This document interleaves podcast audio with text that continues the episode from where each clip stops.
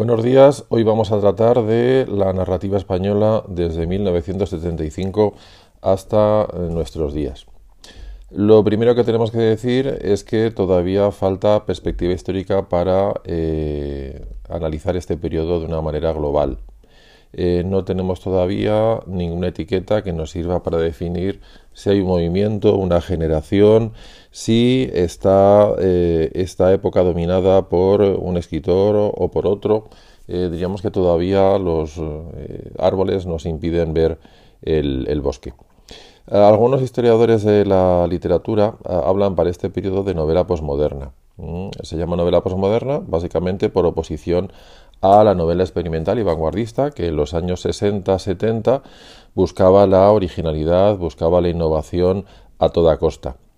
Eh, a través de múltiples procedimientos estructurales, a través del desorden temporal, a través del uso de monólogo interior, a través de cualquier procedimiento que llamase la atención de los lectores por ser nuevo, por no haber sido utilizado antes.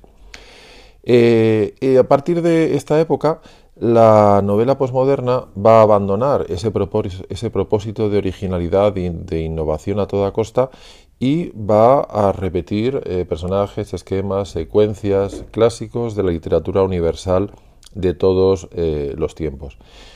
Eh, quizás sea esa la única característica común a los novelistas de, esta etapa, porque por todo lo demás podríamos decir que hay muchísimos escritores, que las corrientes, las tendencias son muy variadas, son muy distintas y que no hay una, eh, una tónica general o unas características comunes eh, para todos ellos.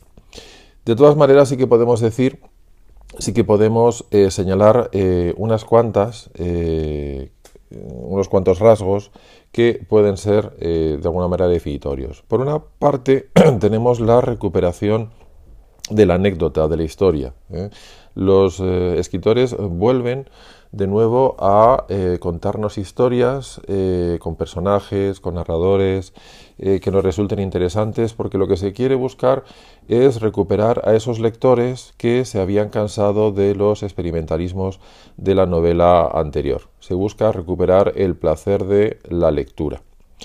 Eh, también los novelistas se alejan del culturalismo, se alejan del juego literario, de la novela lúdica, recuperan la intriga como un procedimiento básico eh, de la narración y eh, también podríamos decir que en todas o en casi todas estas novelas predomina la estética realista. Eso no quiere decir que no haya novela fantástica, que también la hay, ¿eh? pero podríamos decir que eh, en esta época predomina la estética eh, realista. Esta novela realista va a presentar pues, los problemas de un individuo que está en conflicto con su entorno, que está en conflicto con su realidad, y eso va a dar lugar muchas veces a una novela intimista y a una novela que plantea, por así decir, un nuevo existencialismo al presentar los problemas de este individuo enfrentado a la sociedad. De todas maneras, aparte de esta novela que podríamos denominar novela intimista o psicológica, hay que reconocer que los dos géneros, los dos subgéneros novelescos eh, predominantes en esta época son la novela negra y la novela histórica. A veces se ha dicho que eh, esta novela intimista a la que me estaba refiriendo antes eh, está producida por una nueva etapa romántica y, sí que es verdad que es es la representación de un individuo que está enfrentado a la sociedad. De ahí precisamente que eh, se llame eh, o se le atribuyan eh, estas características neorrománticas. En cuanto a las técnicas narrativas, hay que decir que las innovaciones producidas por el experimentalismo anterior tampoco van a caer en saco roto. Eh, es decir, eh, tanto el, punto de vista múltiple, como el monólogo interior, como el desorden temporal, eh, etcétera, etcétera, o como cualquier otro procedimiento innovador, van a ser integrados de una manera natural en la novela de esta época. Lo que pasa es que no va a ser su único valor.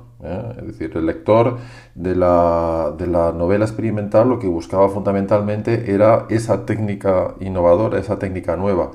El lector de esta época ya no va buscando eso, pero sí que está acostumbrado a estas innovaciones técnicas y por tanto no, le, parece ya, no, no le parece algo novedoso.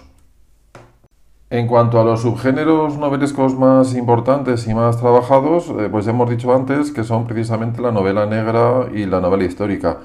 Pero hay una pluralidad de tendencias eh, enorme.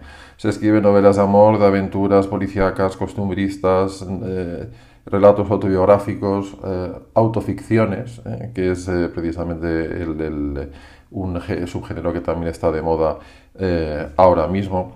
Y eh, no hay eh, una, clase o un tipo de novela que sea eh, predominante frente a otros.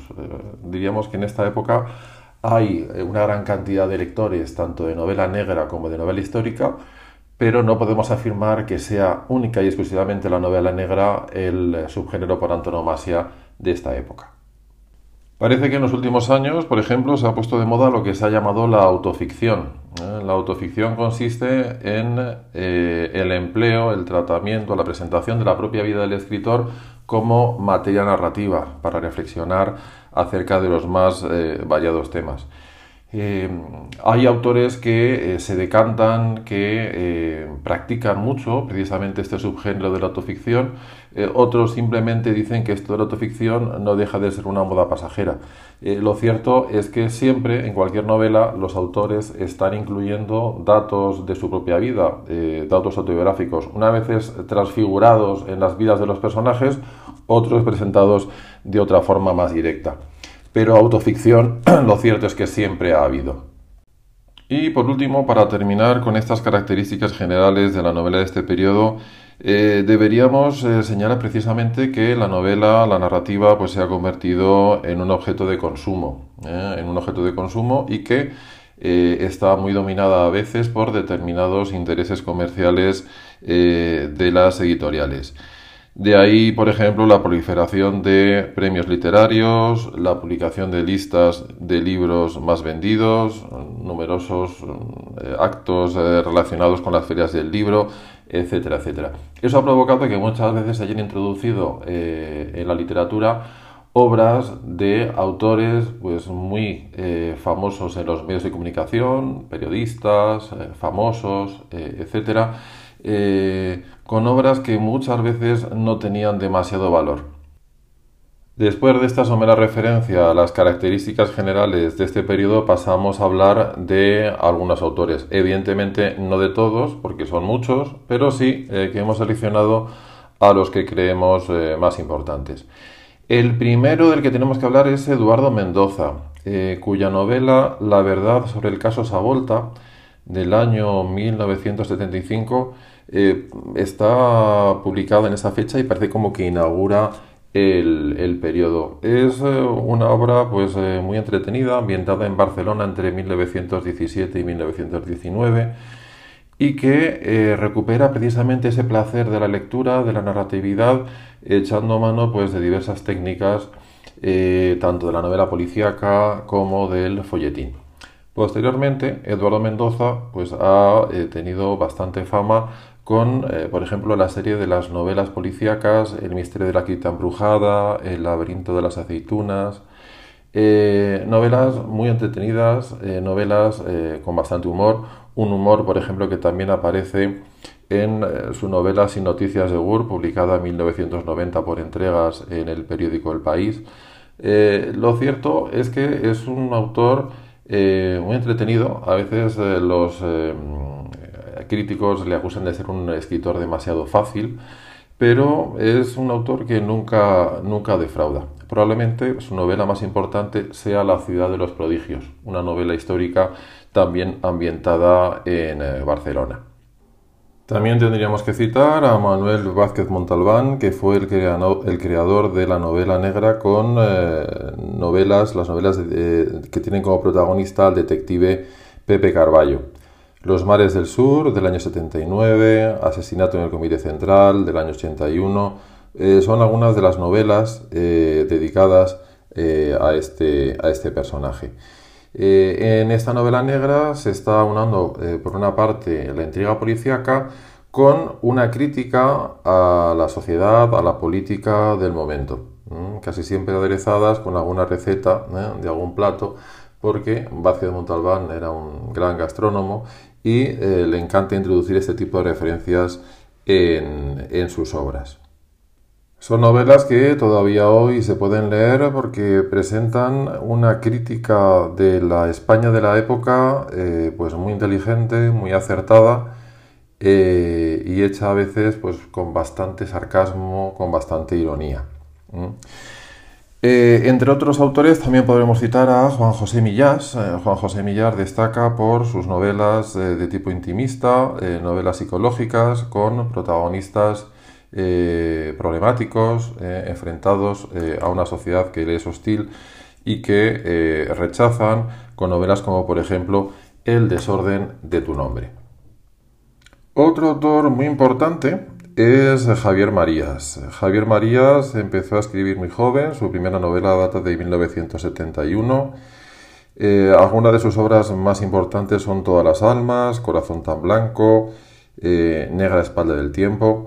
En este año de 2021 se ha publicado su última novela, Thomas Nevinson, eh, sigue todavía en activo, sigue escribiendo. Eh, sus novelas destacan sobre todo por el lenguaje, por una prosa, un estilo que es muy propio, eh, que, es, que, ha sido trabajado ese estilo a lo largo de, muchos años y presenta casi siempre novelas en las que el protagonista se plantea eh, la imposibilidad del conocimiento de la realidad, la imposibilidad del conocimiento de los demás, eh, el hecho de que no podemos eh, acceder nunca a una verdad completa porque esa verdad está oculta. lo cierto es que Javier Marías despierta pasiones, diríamos, muy positivas, así como pasiones muy negativas. Algunas veces por su labor periodística, a la que también se dedica, eh, con columnas donde suele criticar de una manera pues bastante eh, fuerte y bastante agria pues diversos aspectos de la sociedad actual. Es un autor que no deja indiferente. También tenemos que citar a Julio Llamazares. Eh, Julio Llamazares empezó dentro de la poesía y por eso su estilo muchas veces se ha, se, ha, dicho ver que es un estilo lírico. Su primera novela eh, fue Luna de Lobos, en 1985, una novela histórica que eh, trata precisamente el tema de los maquis que después de la guerra civil se quedaron en los Montes de León eh, luchando contra el, diríamos, el bando, el bando franquista. Una de las características que precisamente caracterizan a Llamazares no solamente es la recuperación de la memoria, sino también un declarado ecologismo y cómo eh, se convierte también a través de ese ecologismo en un defensor del mundo rural. Un defensor del mundo rural que está desapareciendo, eh, algo que se ve muy bien, por ejemplo, en su novela La lluvia amarilla. Seguimos con esta lista de autores. Ahora tenemos que hablar de Antonio Muñoz Molina. Antonio Muñoz Molina es eh, un escritor que está siempre rescatando del olvido eh, rescatando del pasado sus vivencias, eh, su entorno eh, en la provincia de Jaén, su pasado.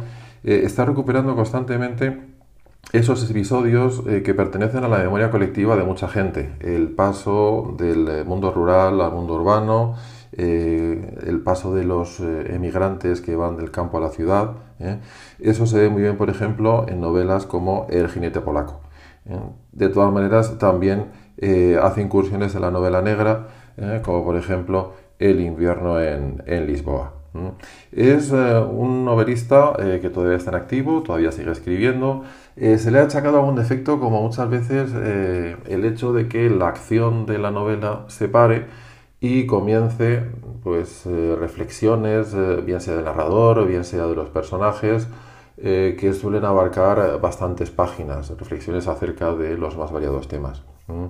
Y eso produce muchas veces eh, que sus novelas no sean tan dinámicas eh, como pudieran llegar a ser. Y también tenemos que citar a un autor que escribe novelas realistas, Rafael Chirves. Rafael Chirves eh, ha novelado pues, el periodo histórico que va desde la posguerra hasta nuestros días y tiene pues, unas novelas fundamentales para entender todo este periodo histórico.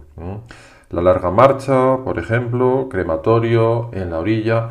Eh, ha llegado a novelar incluso pues, la época de la burbuja inmobiliaria, la corrupción política eh, de los últimos años. Eh, con una mirada pues bastante aguda y bastante penetrante. Es eh, un autor eh, bastante crítico precisamente con la sociedad que está describiendo. Aparte de estos autores, pues podríamos citar muchísimos más, tanto las novelas de aventuras del Capitán a la Triste de Arturo Pérez Reverte, como eh, a los escritores de novelas negras actuales como Lorenzo Silva, Tony Gil, Domingo Villar. Quizá de todos estos, eh, Lorenzo Silva pues sea el más famoso y probablemente el mejor con su serie de novelas eh, de los guardias civiles Bevilacqua y Chamorro. También habría que señalar pues, el gran número de mujeres que se están dedicando a la novela en, esta época. Quizá la primera eh, la que inauguró, por así decir, esta tendencia es Almudena Grandes con su novela erótica Las edades de Lulú. Eh, también se ha dedicado a novelar el eh, periodo histórico de la guerra civil y de la posguerra, donde destaca las tres bodas de Manolita. Se ha dedicado también a hablar de la situación de la mujer en la sociedad actual, con novelas como por ejemplo Atlas de Geografía Humana, o Malena es un nombre de tango. Eh, lo cierto es que hay muchas. Eh, tenemos también a Marta Sanz, tenemos también a Rosa Montero, eh, etc. No es que sea un subgénero, pero sí que es algo llamativo el hecho de que por primera vez en la historia, en este periodo, hay mujeres escritoras tan leídas como puedan ser sus colegas masculinos. Y ya para terminar, solamente quería recordar que eh, esta lista de novelistas pues no es un paradigma cerrado, sino que es un conjunto abierto, muy abierto, y que cualquiera de vosotros en el tema de BAU puede incluir a los autores que ya ha leído, que conozca mejor y que sean relevantes en el panorama literario actual. Eh, para terminar, solamente quiero hacer dos recomendaciones eh, personales de mis gustos literarios. Uno es Fernando Aramburu con su novela Patria. Eh, es una novela que trata el tema del terrorismo vasco, eh, es una novela eh, que fue y, sigue siendo todavía un éxito literario de ventas, pero que aparte de eso tiene la virtud de presentar pues estos hechos históricos a mucha gente joven a los que les pueden parecer muy ajenos o muy lejanos. Eh, y creo que eso, pues, ese valor de recuperar la memoria histórica inmediata de una nación, de un pueblo, es algo también bastante importante. Como también otro autor vasco, Ramiro Pinilla, que en Verdes Valles, Colinas Rojas, eh, realiza también una transfiguración histórica de, la historia del País Vasco, eh, también muy interesante, muy imaginativa y que creo que con el paso del tiempo muy probablemente se irá revalorizando.